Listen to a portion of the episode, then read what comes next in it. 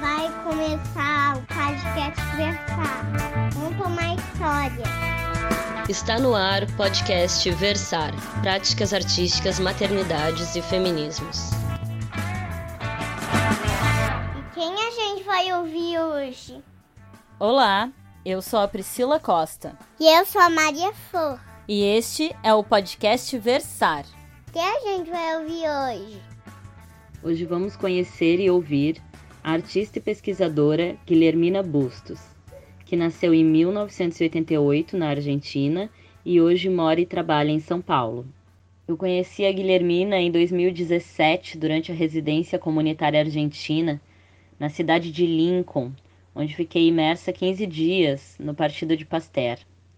E em 2018 voltei a encontrá-la durante a residência Oberbau House, bem no momento que estava acontecendo a exposição AI 5, 50 anos, ainda não terminou de acabar, e Histórias Afroatlânticas no Instituto Tomiotaki.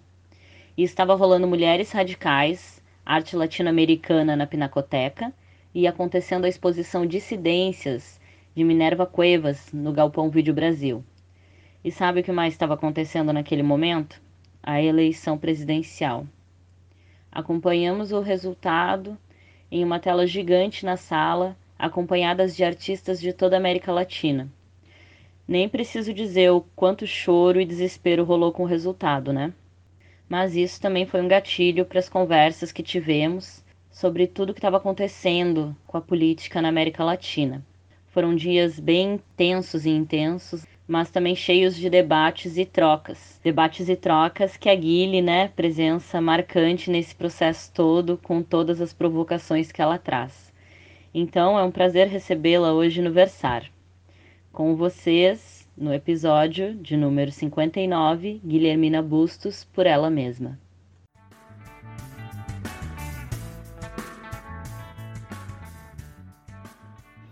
Boa tarde a todas as pessoas que estão escutando esse podcast. Eh, no início, eu queria agradecer especialmente a Priscila Costa Oliveira por me convidar a fazer parte desse espaço que pensa prática artística, maternidade e feminismo, eh, e tentar pensar e trazer um texto de minha autoria para para pensar esses eh, possíveis cruzes e também eh, pensar além disso eh, algo que tem a ver muito especificamente com minha minha prática artística.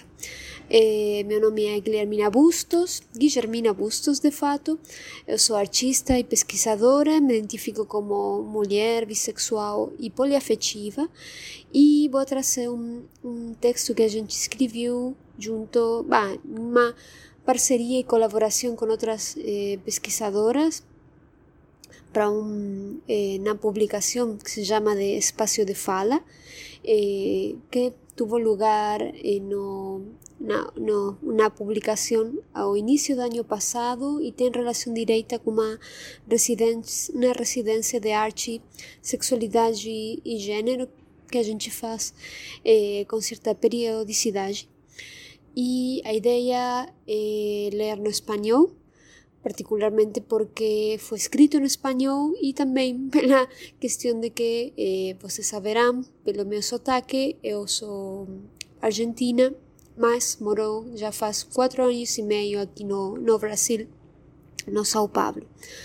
Então vamos, vou começar e depois vou a, vou fazer alguns comentários e, e tentar pensar além eh, do texto. Bon, eh, investigaciones deseantes hacia una investigación crítica de la cultura de los desvíos es el, nombre del texto. Comienza con una cita de Michel Foucault que menciona eh, con nuestros deseos, a través de nuestros deseos podemos establecer nuevas formas de relaciones. Cierra cita. Sostenemos insistentemente que el arte contemporáneo es una herramienta que habilita los ejercicios inéditos de la subjetividad, a la vez que posibilita, propone y nos lleva a preguntarnos por la anarquía del deseo. Porque el arte contemporáneo prioriza en la ejecución de su procedimiento la pregunta por la arbitrariedad de la ley y la norma, la verdad y lo naturalizado, aquellas formas del sentido que nos dan seguridad. Sin embargo, a la vez que abre el juego a la duda, no nos obliga a renunciar a nuestra conformidad. En esto radica la libertad. Por un lado, nos invita a una exploración imprevista de nuestro deseo y por otro, deja en nosotros decidir cuál es la ley que nos administra, la que nos hará posibles. El arte contemporáneo nos permite investigar el margen del deseo y forzar su límite en vistas a experimentar otros placeres sexuales, intelectuales, de consumo, de drogas, de comida, etc. Diseña las consecuencias que nos empuja a desatar el ansia, a desconocernos para conocernos de otra manera. A su vez, y enfáticamente, establece un espacio de excepción donde destierra los juicios morales, reorganizando lo simbólico para dar cabida a nuestra voracidad. Sabemos que esta recodificación de lo que configura nuestra cultura no es simple, que la mayoría de las veces nuestras decisiones son afirmaciones del status quo porque priorizamos nuestro lugar de pertenencia y estabilidad. Vivir arrojados es muy riesgoso porque atenta contra todas nuestras certezas. La cultura despliega así sus mecanismos de, de, regulación social. Está a cargo de la pedagogía que disciplina los cuerpos para una acordada convivencia, administrando la violencia necesaria y permitida para la reificación de los comportamientos que previene adecuados. Sabemos que esto produce un límite de lo posible, a ser dicho, imaginado y accionado, que lo otro, lo extraño, debe ser rechazado como una amenaza contra nuestro orden social, que permitirlo sería poner en peligro el acuerdo que nos permite subsistir. Sin embargo, el límite es sofocante. Opera como una imposición restrictiva de nuestra ebullición, de nuestro desbande deseante. Pero sus consecuencias más evidentes ocurren en lo colectivo, Sabemos que el límite estructura una jerarquía moral que beneficia a quienes la producen y la administran. Legislar, enjuiciar, ministeriar, inducir a confesar son medios de control que manipulan un reducto de privilegiados y condicionan a sus creyentes. Contra ese límite proponemos habilitar la exploración de un placer desviado y la producción de otro orden irregular del deseo para habilitar una política de la subjetividad, de la subjetivación inmoral. Proponemos una historización de las variables económicas y violentas sobre las cuales se fundamenta la moral que nos regula y operamos desde el arte contemporáneo para hacer evidente las reiteraciones que las hacen posibles, evidenciar y exhibir cómo opera para producir sus medios, orientándolo a otros agenciamientos de incidencia colectiva. Así conseguimos eh, construir otras narrativas a ese estado de indefinición en el que los en, el que vemos en el que nos vemos inmersos cuando el deseo irrumpe. Por otro lado, perseguimos una investigación histórica y contingente de los excesos y los procedimientos que, que los visibilizaron. Proponemos construir colectivamente herramientas de análisis para comprender cómo ocurrió el desvío, aquella interrupción imprevista de la regla, esa que aparece repentinamente, monstruosa e intrigante. Proponemos una investigación deseante y política que nos equipare nuestras diferencias, que nos haga posible cada vez como otros. Bom, esse texto aqui foi feito no contexto eh, de um fanzine que a gente publicou eh, com uma série de diagramas, pesquisas, textos e obras sobre arte contemporâneo, com uma interseccionalidade com gênero e sexualidade, eh, que foi realizado durante uma residência feita no 2019 e a publicação foi feita no início de 2020. Se quiserem procurar está para descarga gratuita no site de cooperativadearte.org y lá podem eh, procurar esse texto e outros eh, textos relacionados. o que de comentar em relação a esse texto aqui, que tem a ver muito com tentar pensar eh, como a cultura e a sociedade eh, habilita uma possibilidade do desejo dentro da vida cotidiana das pessoas, mas também como esse desejo eh, não é homogêneo para todos, eh, se manifesta de diferentes jeitos para cada um e dentro desse espectro do possível, dentro do que é possível o desejo, a gente é, pesquisou e tem muita informação histórica sobre momentos do, onde certos jeitos do, do desejo foram proibidos, baneados ou é, excluídos. É, população com um desejo é, chamado desviado, ou seja, fora da, fora da via normativa, é, era penalizado, criminalizado eh, até as, e no dia de hoje a gente poderia pensar ainda é uma causa de segregação e de ficar exposto à vulnerabilidade e violência não só das grandes instituições, sino também eh, das próprias pessoas que convivem com você. Então, uma coisa que dentro desse, desse rango do desejo, que tem sim um ponto que a ver com minha vida pessoal, mas tentando pensar como esse jeito de viver pode ser eh, convertido em uma ferramenta pública para uso público de outras pessoas, eu venho faz eh, mais de cinco anos pesquisando sobre afetividade tentando entender afetividade como o, rei, o jeito de você se relacionar com outras pessoas através do uso de uma narrativa dos sentimentos que tem a ver com um jeito de colocar palavras às suas emoções. E isso é bem interessante porque a gente poderia pensar, a gente sente coisas, mas é, é o jeito com que você nomina as coisas, o jeito que você coloca a linguagem, as coisas que você sente, é onde aparecem as, as normativas.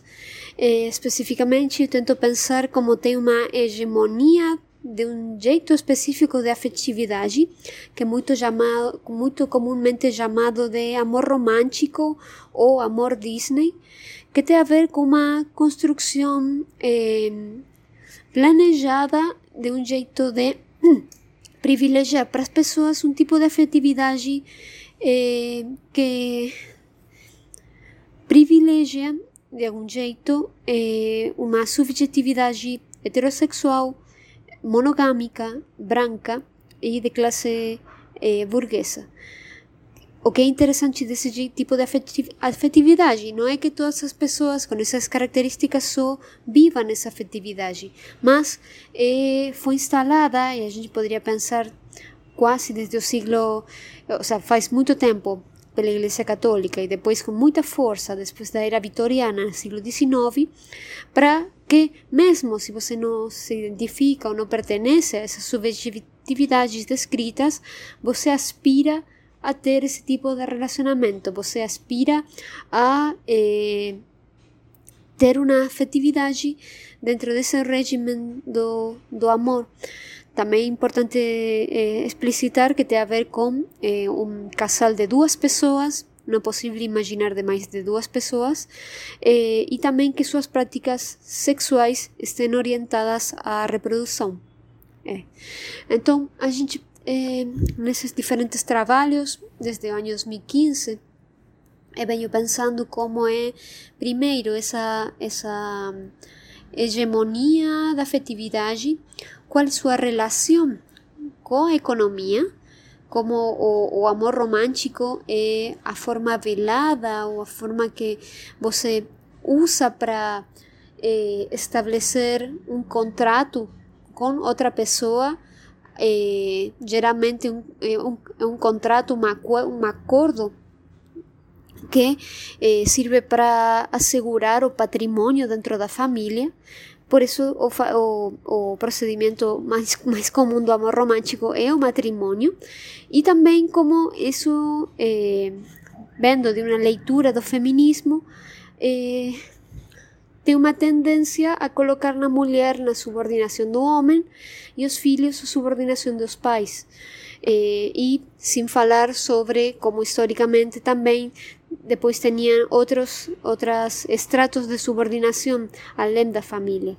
Eh, o que a gente tenta pensar é se além de que você seja ou não hétero, você seja no branco, é burguês, porque a maioria das pessoas deseja um amor eh, épico, um amor para sempre, um amor onde o outro, o outra, é a possessão sua, onde os ciúmes são um jeito de controle, onde você sente o outro como uma propriedade, uma propriedade e estabelece também lógicas de competência com outras outras pessoas ao redor da, dos, da, do casal e exclui outras possibilidades de se pensar em relações afetivas, por exemplo, o jeito de eh, ter mais de um parceiro, ou as relações abertas, eh, consensuadas, ou também eh, a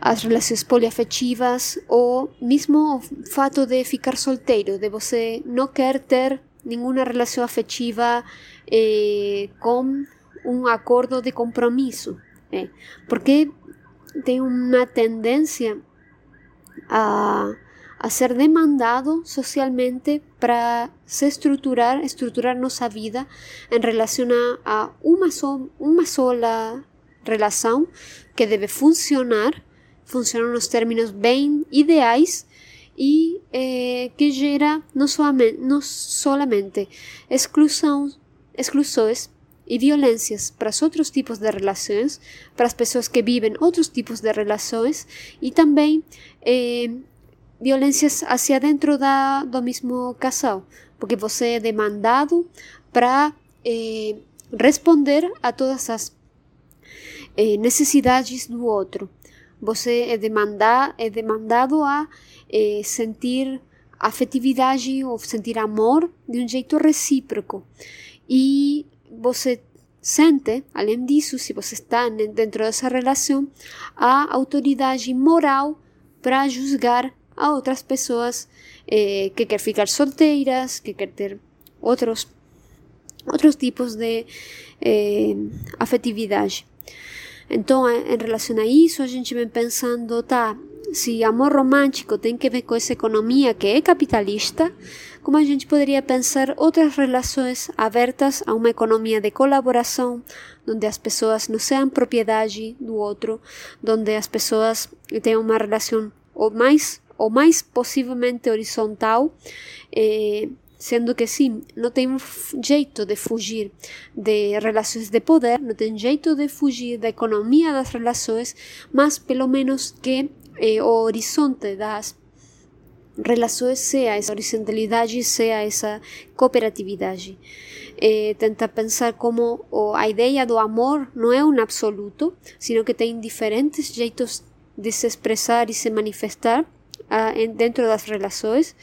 Eh, pensar também uma, uma relação, um jeito de pensar o amor que não seja homogeneizante, ou seja, que não, que não seja uma obrigação de todas as pessoas a responder a certos tipos de relacionamento específico e desse jeito a gente pensa como eh, abrir a possibilidade a um desejo que está fora dessa norma, dessa norma eh, do amor romântico que foi muito bem instalado de fato por, eh, por a literatura do século XIX. Então, como, como através da arte, através de diferentes projetos e o último que estou fazendo agora, vou mencionar um pouco, se chama de Agência Romântica Analítica. A gente está fazendo um coletivo em relação a Gabriela Dias Velasco com assessoria curatorial de Jorge Sepúlveda, e nós estamos tentando pensar como, através da apropriação de objetos cotidianos, que são muitas, muitas vezes fenômenos que fixam e contêm as narrativas sentimentais hegemônicas, a gente poderia se apropriar e intervir para pensar em essas outras narrativas possíveis que habilitariam esses outros eh, imaginações sobre o desejo. Então, se a gente faz apropriações sobre eh, letras de música, de música romântica latino-americana, também da visualidade dessas letras, pensando nas capas dos álbuns de, dos grandes éxitos da música romântica latino-americana, eh, tanto em espanhol como em português. Eh, también está pensando hacer apropiaciones de eh, algunas estructuras como las fotonovelas o las novelas televisivas para pensar cómo nos somos educados constantemente para imaginar un tipo de relaciones nos términos de que esos fenómenos de cultura masiva o de cultura popular eh, nos presentan como o possível, o que é, o que é desejável. Então, através dessa apropriação, a gente tenta pensar quais poderiam ser outros jeitos do desejo, outros jeitos de, de nos relacionar. Só para comentar um dos últimos trabalhos, a gente fez uma chamada aberta, onde o convite era para as pessoas pegar uma letra de uma música eh, latino-americana romântica, clássica, e mudar a letra, para depois, com essa letra mudada, essa letra intervida, nos fazer eh, vídeos de karaokê e colocar esses vídeos em uma instância de, festa para cantar juntos essas novas novas letras, mesmo que a música seja a mesma, mas tentando imaginar uma relação un tipo de relación que no sea machista, que esté fuera de violencia, que, que hable de relaciones entre pessoas do mesmo gênero, que fale sobre sexualidade, que fale sobre práticas sexuais, eh, práticas poliafetivas, entre outras possibilidades eh, que a gente tem de compreender eh, e experimentar afetividade. Essa, esses vídeos você pode encontrar fragmentos deles eh, no Instagram de, e no YouTube da Agência Romântica Analítica. Convido vocês a seguir o projeto e a gente tem planejado eh, continuar fazendo estas intervenções para, através da, da arte e da arte contemporânea, poner em, a prova, poner em dúvida eh, a norma da cultura sobre o que é bom de se considerar amor. Isso, só para finalizar, eu queria agradecer muito novamente a possibilidade de estar aqui no Postcadversar e eh, convido vocês a, a, me seguir nas redes sociais e, fica, e fico muito disponível para continuar esse debate eh, sobre arte, gênero, sexualidade e afetividade. Muito obrigado e a gente se vê de, espero que a gente se possa ver daqui a pouco.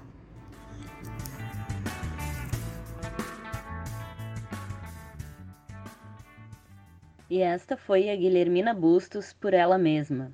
Obrigado, Guilherme, pela tua participação. E agora vamos escutar um comentário sobre voz e escuta enviado pelo nosso ouvinte Cláudio Moreira.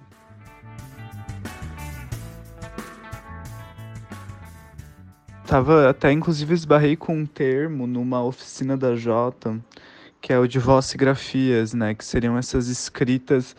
É, eu achei lindo esse termo, vossigrafia, né? Que, que é uma escrita pela e na voz, né? E. Enfim, né? Pensar que que não, não tem uma técnica, né? A escrita ela é vinculada a uma técnica, né? A uma técnica específica, né? Um modo de se colocar, de segurar o lápis, de, de enfim, fazer os grafismos, né? E a voz não tem uma técnica. E a vossigrafia seria isso, né? Essa escrita sem técnica. E a modernidade, né? A colonização é isso, é a imposição da técnica, né? A imposição é, dessa rigorosidade é, do trabalho, né? Então sei lá, fico pensando nesses modos de trabalho que eles não se limitam e se prendem à técnica. E, enfim, a voz ela é isso, né? A voz é, ela é a rebeldia, ela é a rebelião, ela é a insurgência, é muita coisa. Nossa voz é isso, é muita potência. É potência, a voz é potência. a fala, a voz, a oralidade, elas habitam um lugar de resistência, né? De projeção de pensamento, que é muito forte e único. E ainda é muito difícil de ser capturado e formatado Portanto, expressar-se né, com a própria voz ainda é um lugar de liberdade para muitos de nós. Muito bacana você trazer esse termo da, da J. Mombassa. Eu vou deixar aqui na descrição o link para quem se interessar sobre o assunto. Obrigado. Então é isso, queridos. Vamos ficando por aqui. Agradeço a escuta. Esses outros episódios vocês encontram em podcastversar.com e nas plataformas Spotify, Deezer, Apple Podcasts, Google Podcasts, Anchor e Castbox. Se você acompanha e gosta deste programa, considere apoiá-lo na aba podcastversar.com/apoie. Eu sou Priscila Costa e até a próxima leitura. Até a próxima.